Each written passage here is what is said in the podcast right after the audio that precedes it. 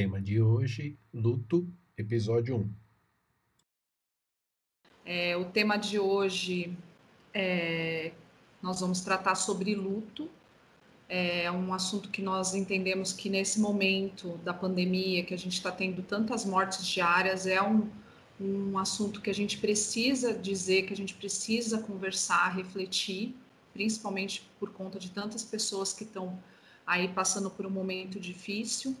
É, eu estou aqui com o Alexandre, a Carla, o Sidney, e nós vamos dar início à reunião daqui um pouquinho, vocês vão assistir a abertura.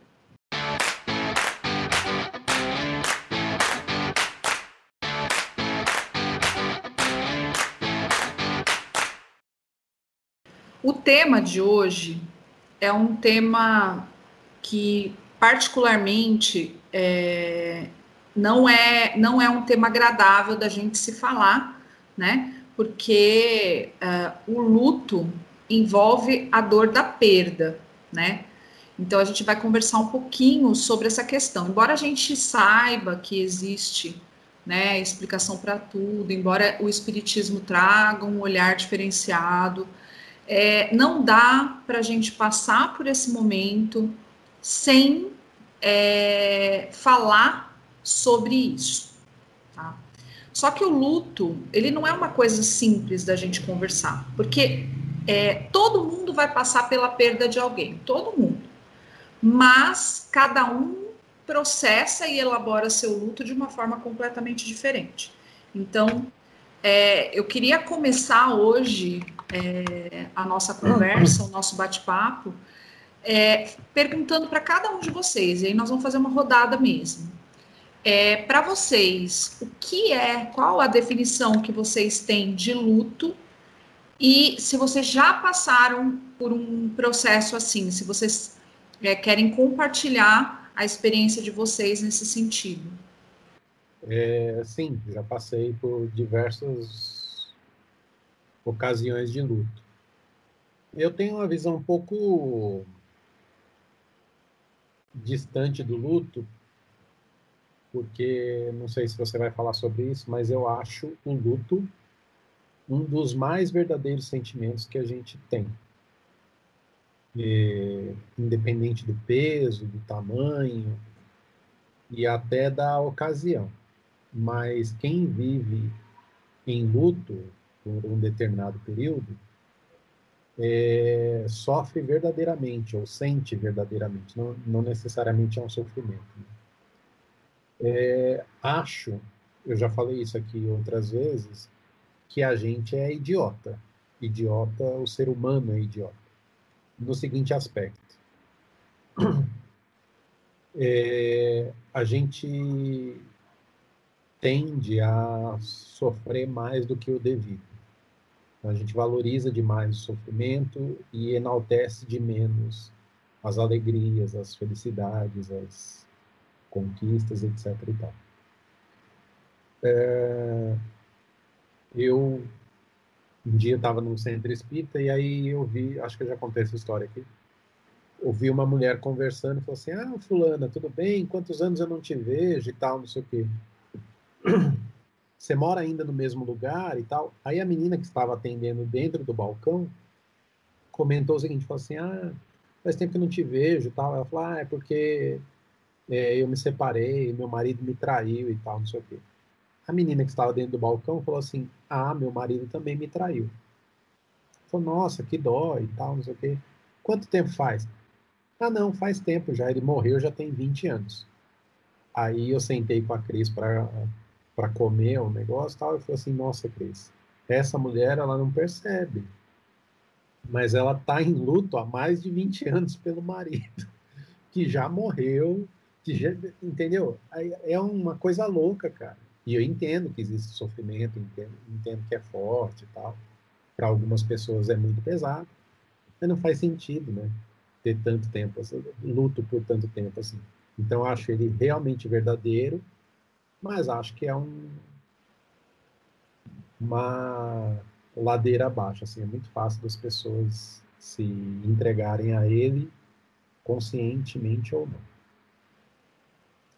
Muito bem. É isso mesmo. O luto é um, um sentimento, um dos sentimentos mais genuínos que nós temos. É, é uma, uma questão que todos vamos passar. Como quem determina somos nós e a nossa capacidade de assimilação, né? Não é capacidade, talvez a palavra, mas a nossa forma de lidar, né? Porque senão dá a impressão que quem tem uma dor muito grande é fraco. Isso não é, não é sinônimo, né? Né? Não, não necessariamente. Então, nem quem tem muita dor, nem quem tem menos dor. Eu acho que a gente tem que analisar, depois a gente vai discutir um pouco esse ponto. Mas é bem isso. Todo mundo passa por isso, né? Alexandre, quer falar? Tá com a mão levantada? Falamos. Falamos, não tô com a mão levantada, não. Tá sim. O... Então tá, tá bugado o negócio. O... Eu acho que existem várias, várias formas de luto, né? É, você tem o luto pela perda né, de uma pessoa que estava viva e nos deixou, então você tem esse luto, mas você tem o luto de outras perdas, e eu acho que todas estão relacionadas à perda, né? É uma pessoa que você não convive mais, é algo que você almejava que você não conseguiu conquistar, então você tem o, o período de luto ele existe. E não acredito que exista alguém que não tenha experimentado o luto, seja de qual maneira for, né? É, pelo menos uma vez. É, mas o luto em si, ele é justamente aquele momento que a gente tem, é, vamos colocar, vamos falar que é o, o, o, o momento OLX, né, o momento do desapego, só que ele vem com a, a dor embutida, né? Não é simplesmente você deixar de lado, é você saber lidar com aquela dor né? Você saber entender o, a motivação, saber entender o, a intensidade da dor e trabalhar com ela. O Sidney ele colocou um ponto bastante interessante, né? Tem gente que vive luto o resto da vida, né? Então você tem é, tem uma determinada situação na sua vida que aconteceu, seja ela qual for, você entra num período de luto e eu acho ainda assim que é, é, o luto ele, ele traz muita coisa à tona, né? Ele traz arrependimento, ele traz perdão, ele traz, ele carrega muita coisa junto com ele. E eu acho que é, esse balanceio aí, né? O, balanço entre o, as virtudes e as, a, as os nossos defeitos, eu acho que vai fazer aí diferença no, no, no momento da gente passar bem ou não passar muito bem pelo processo. É, até, o, até os meus 40 anos, eu nunca tinha perdido ninguém, né? Então eu não sabia como que eu ia lidar com isso. É, aí, mas antes disso, como o Alexandre falou, o luto, ele não é só o pessoal quando ela desencarna. É, a gente às vezes tem, é, tem lá perde né, as pessoas durante a vida. E assim, quando eu casei, eu já estava com 30 anos. E aí meu pai, a gente foi fazer passar lua de mel lá em Pernambuco, porque fazia anos que eu não ia, e eu queria conhecer é, meus primos, uma porção de coisas que eu não tinha, não tive oportunidade depois da vida adulta. Então, meu pai falou que iria conosco para poder levar a gente para os lugares, para conhecer. Ele ia ser tipo um turista, né? Um guia turístico. E aí ele foi com a gente. Só que chegou lá, meu não, pai não quis mais voltar. Oi? Você é o pai na lua de mel? É. Eita. Sidney, eu namorei 11, 9 anos. Fiquei 9 anos namorando. Não, tá errado isso aí. A lua de mel já estava passada. Já. Não, tá errado isso aí, pô. Então, a gente, a gente combinou de todo mundo viajar junto. Então, a gente ia eu, meu, meu ex-marido, minha mãe, meu pai, a gente combinou de ir todo mundo. E só que acabou que minha mãe não foi, aconteceu uns problemas aqui em casa, ela não foi. E aí foi eu, meu, eu Daniel e meu pai. Chegou lá, meu pai falou que não ia voltar mais. Que ele ia separar da minha mãe. Gente, ele acabou comigo. Porque meu pai é um, é um pai muito presente, sabe? Ele é aquela pessoa que está o tempo todo com a gente, era o que levava no médico, é o que colocava para dormir, é aquela pessoa que aí, quando nasceram os netinhos, ele, ele cuidava dos netos. Então, ele, ele era extremamente presente. É aquela pessoa que, quando você pensa, a pessoa está ali. Meu pai era assim. E não era só com a gente, com o pessoal do bairro também, ele era muito querido. E aí ele falou: Ah, eu vou me separar. Vocês não imaginam como que eu fiquei. Eu chorava todas as noites.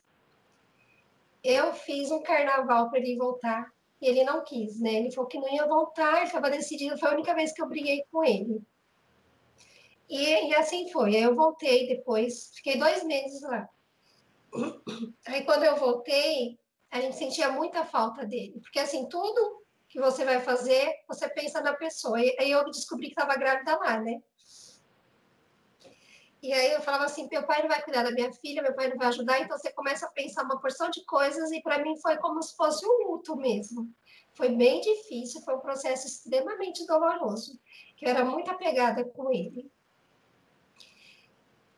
Mas passou, né? Vai passando o tempo, a gente vai aprendendo. Aí teve o nascimento da Malu, então os, os pensamentos vão mudando, né? A gente tem que focar em outras coisas, mas aquela saudade existe. É... Foi amenizou com o tempo. Depois, quando, quando eu estava 40 anos, meu irmão faleceu. E aí, durante esse tempo, eu ficava me perguntando, né, como que ia ser se alguém na minha família falecesse, porque eu fiquei, senti muita falta do meu pai. Então, eu pensava, gente, eu não sei lidar com a perda. E, e aí, meu irmão faleceu. Só que para mim foi assim. Eu já falei isso aqui para vocês. É, foi um momento em que eu, eu senti tudo que eu tinha aprendido sobre a desencarne. Então, não foi muito sofrido, não.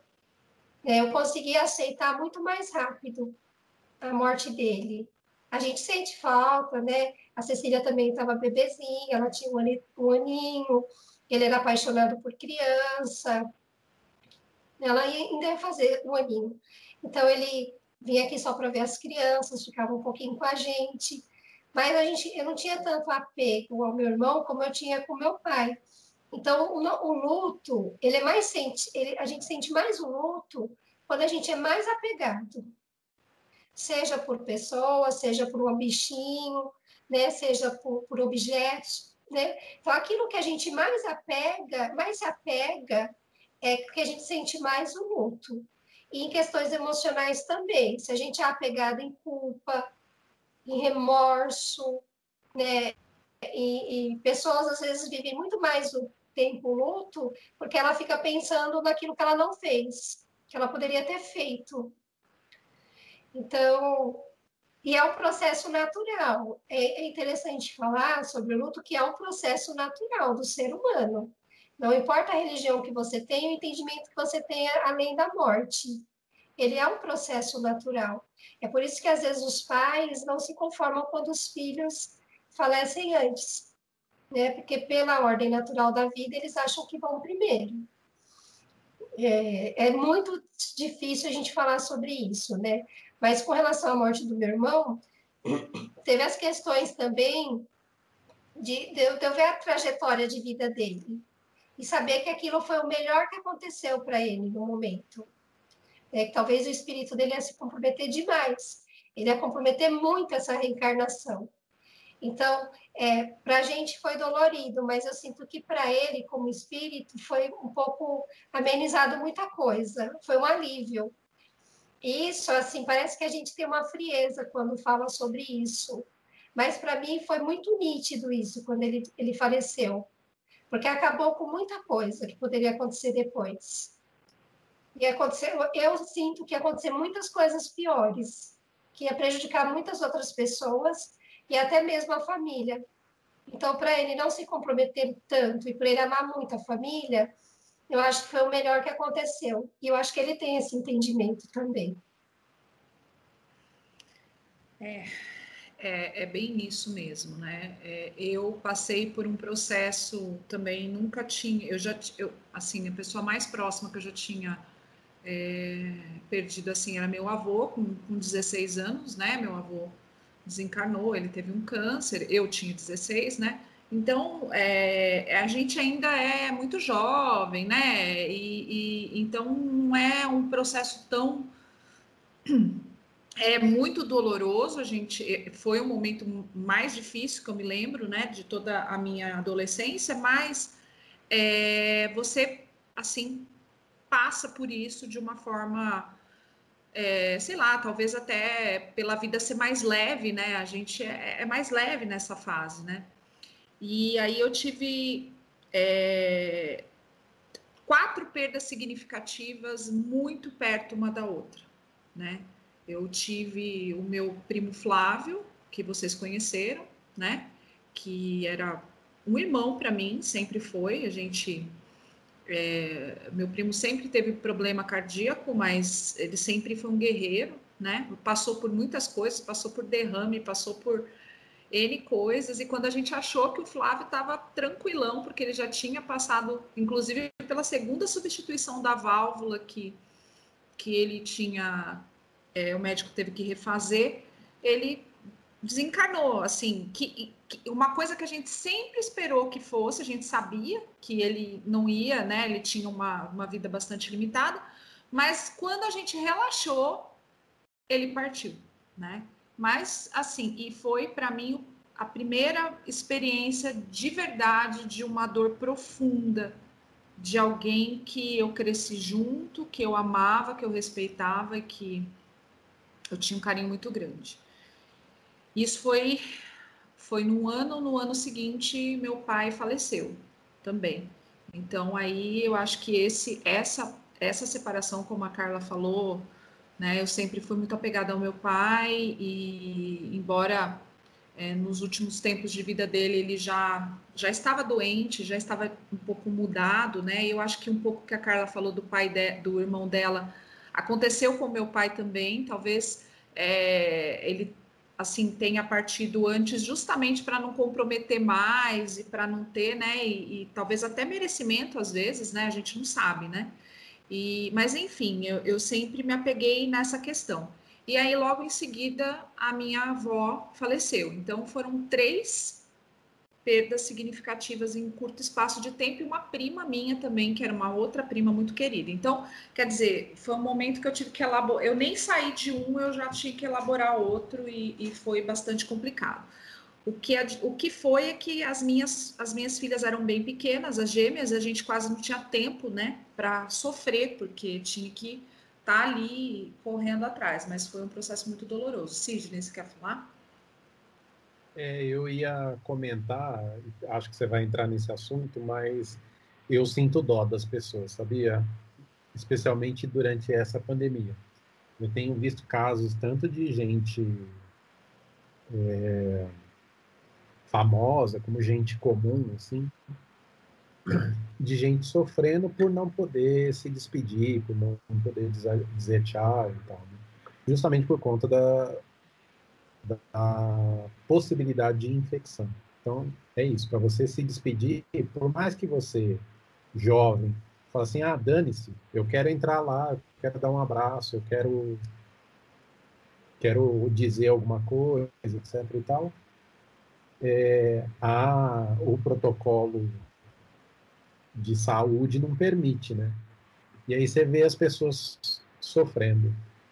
Eu, já que a gente está nessa fase de é, declarações pessoais, eu acho que eu sou um pouco fora da curva, assim, porque eu, não tenho tanto sofrimento com a, a morte, né, com, com, a perda. Porque o luto a gente associa mais a, a perda pela morte. Né?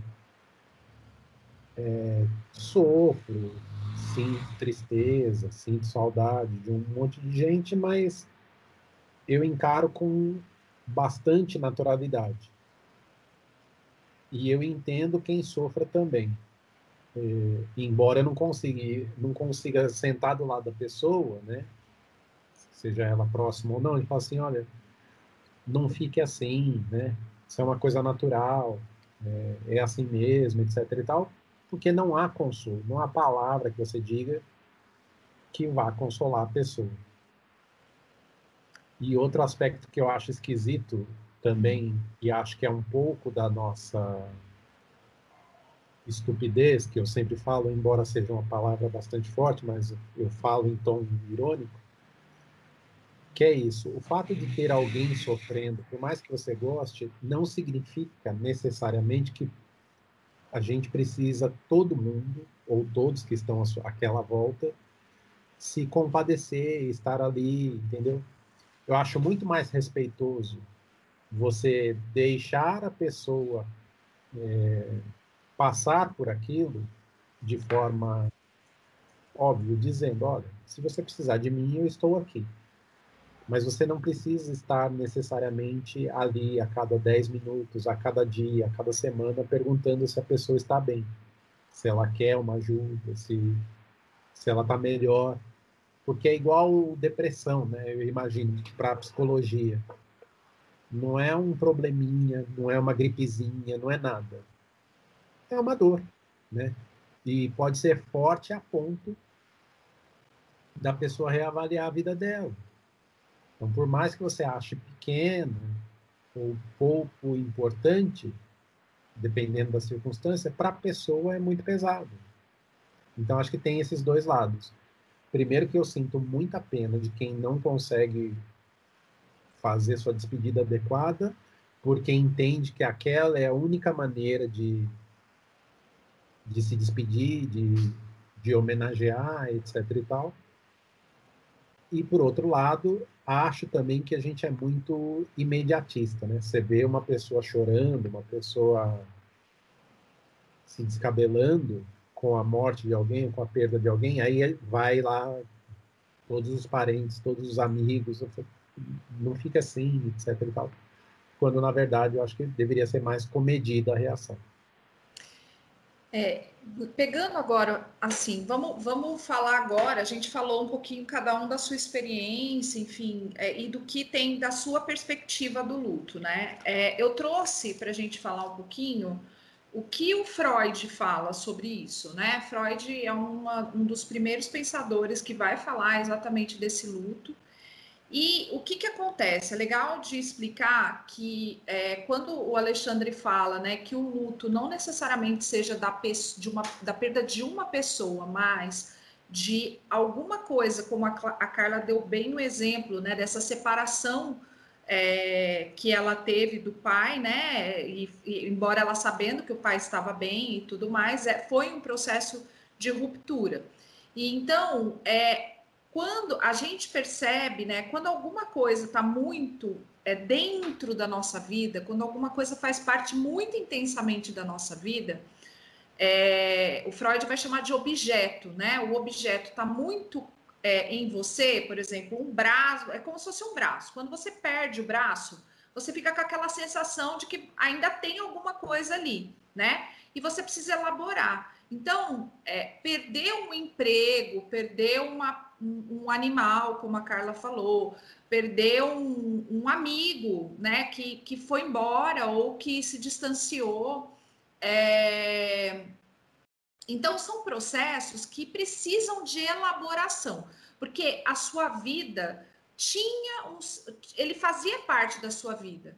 Então, a partir do momento que, por exemplo, você vai para o emprego todo dia, de repente você perde aquilo. Né? Então, é um processo que você vai ter que elaborar, porque a sua vida vai mudar. Então, tudo aquilo que você tem esse sentimento, né? Que bom, né? Eu acho que é o bom é quanto mais desapegado a gente é, menos a gente vai sofrer. Eu acho que é, essa é, é a questão, né? O grande cerne da questão. Mas o Freud, ele diz assim, ó, que o luto é um processo lento e doloroso que tem como característica tristeza profunda, afastamento de toda e qualquer atividade que não esteja ligado ao objeto perdido, e aí no caso ele não se refere só à questão da morte, mas aquilo que foi perdido, é, a perda do interesse do mundo externo e a incapacidade de substituição com a adoção de um novo objeto de amor. Então, o que se discute muito é que muito, que às vezes as pessoas têm uma uma necessidade de substituir aquilo que, que foi o objeto. Né? Quando meu pai morreu, é, eu precisei trabalhar. Porque a minha cabeça, se eu ficasse parada, a minha cabeça ficava sofrendo. Então, é, o trabalho para mim, né? Eu me enfiei em trabalho. Eu fazia pós-graduação, eu trabalhava, eu tinha as meninas pequenas, então a, a minha vida foi ali. É, ela teve um, um, uma intensificação de atividades para que eu conseguisse elaborar aquilo, né? Então, por muito tempo eu não conseguia ir. Até hoje, eu passo na rua da casa onde minha mãe morava. Meu pai costumava ficar sempre na, na sacadinha ali da casa.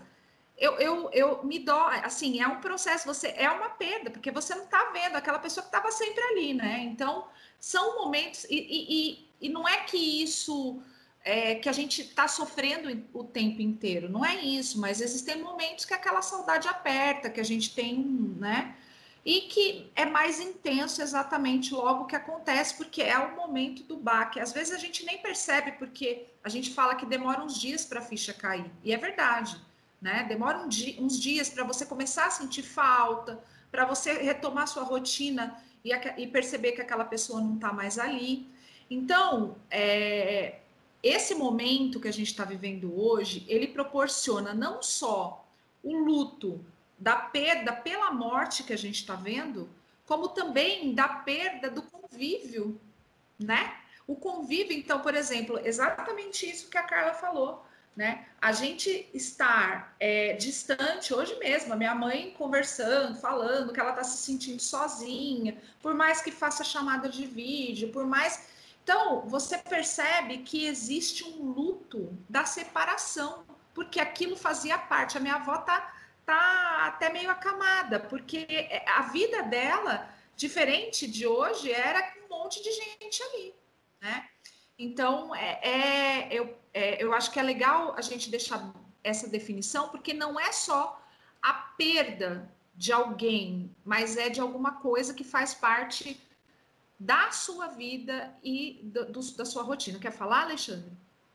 Não? Então, é, aí eu quero agora, né, já que a gente é, tem esse, esse paralelo aí do fez esse paralelinho do, do, do Freud aí, é, ele escreveu isso em 1915, tá? Só para ficar registrado. Mas eu queria trazer um pouquinho da história do luto é, histórica, é, a questão histórica. Pode falar, Sidney, você quer falar? Não, eu ia, não sei se você vai falar sobre isso, mas eu acho também a, que isso é uma parte da vida que deveria ser ensinada. Sim. sim. Entendeu? Porque eu considero isso é uma opinião pessoal, não, não tem valor científico algum, nem nada. E também não é uma crítica, é só um, um pensamento. Eu considero as pessoas, todo mundo, pouco preparadas para os acontecimentos da vida. Então, por exemplo, é, eu entendo a dor, já, você falou de trocar de trabalho, por exemplo, eu uma vez fui demitido e arrumei outro emprego. O primeiro dia que eu fui no novo emprego, eu fui no escritório velho. Aí cheguei na portaria e falei assim, ué, mas faz tempo que eu não venho aqui, o que aconteceu? Aí eu falei assim, não, não é, não é nesse lugar que eu tenho que, que eu tenho que estar, é em outro, sabe? De tão automático que estava dentro de mim. É, mas eu acho isso, por exemplo, dentro de casa, dentro das famílias, é, você poderia se preparar para esse momento do luto, da perda, né? Se preparar emocionalmente. Porque é isso, às vezes um acontecimento desse, mesmo que seja com uma pessoa idosa, doente, já nas últimas, etc e tal, para alguns membros daquela família, daquele núcleo, o fato de perder aquela pessoa desestrutura a vida inteira, né? Então, assim como a gente ensina a ler, ensina o que é o amor, ensina o que é o respeito, a moral, deveríamos também, na minha opinião, ensinar o luto. Sim, é, é, eu penso que a gente priva muito, né? Até as crianças dessa coisa, é, é nessa, dessa questão. Acho até que é legal a gente lembrar um pouquinho né, que eu estava pesquisando, né, é, e historicamente o luto ele é um, ele sempre teve características muito definidas aqui no Brasil, né? Que eu vou, eu vou falar um pouquinho aqui do Brasil. Então, é, a gente via, né, antigamente, as pessoas, primeiro que na, isso não só aqui no Brasil, mas em muitas outras, é, muitos outros lugares, principalmente no Ocidente, as pessoas têm o hábito de se vestir de preto, né? O luto. É, e, e, aqui no Brasil, por muito tempo, as pessoas tinham que usar um ano de roupa preta para cumprir o luto, né? O luto era um processo de pelo menos um ano, né? Então, qualquer viúva, viúvo ou a mulher mais cobrada que o homem, como sempre, né? Então, a, a viúva que não, não ficasse pelo menos um ano aí enviuvada já era, perdeu porque ela, ela não gostava do marido, era julgada, enfim. Mas é, os velórios eram feitos em casa, né? A gente, eu me lembro, inclusive, de quando pequena, de ter participado de alguns velórios em casa, na casa da própria pessoa, né? E aí, é, muito fortemente no, no, Nordeste e regiões mais interioranas, né, do país, a gente tinha, inclusive, pessoas que eram, eram pagas para chorar, né? Porque o choro sempre foi o símbolo de que a pessoa. Então, imagina, você está pagando uma pessoa que nem conhecia o morto para ela chorar, porque isso realmente era uma coisa que era valorizada, né? Quanto mais escândalo, quanto mais é, é, descabelamento, se tivesse um desmaio, então aí era uma coisa carimbada boa, né? Eu não estou questionando aqui, gente, a dor de verdade, tá? Porque eu estou falando da convenção cultural culturalmente isso tinha bons olhos, né? Então as pessoas realmente se entregavam e deixava aquilo e, e fazia, né?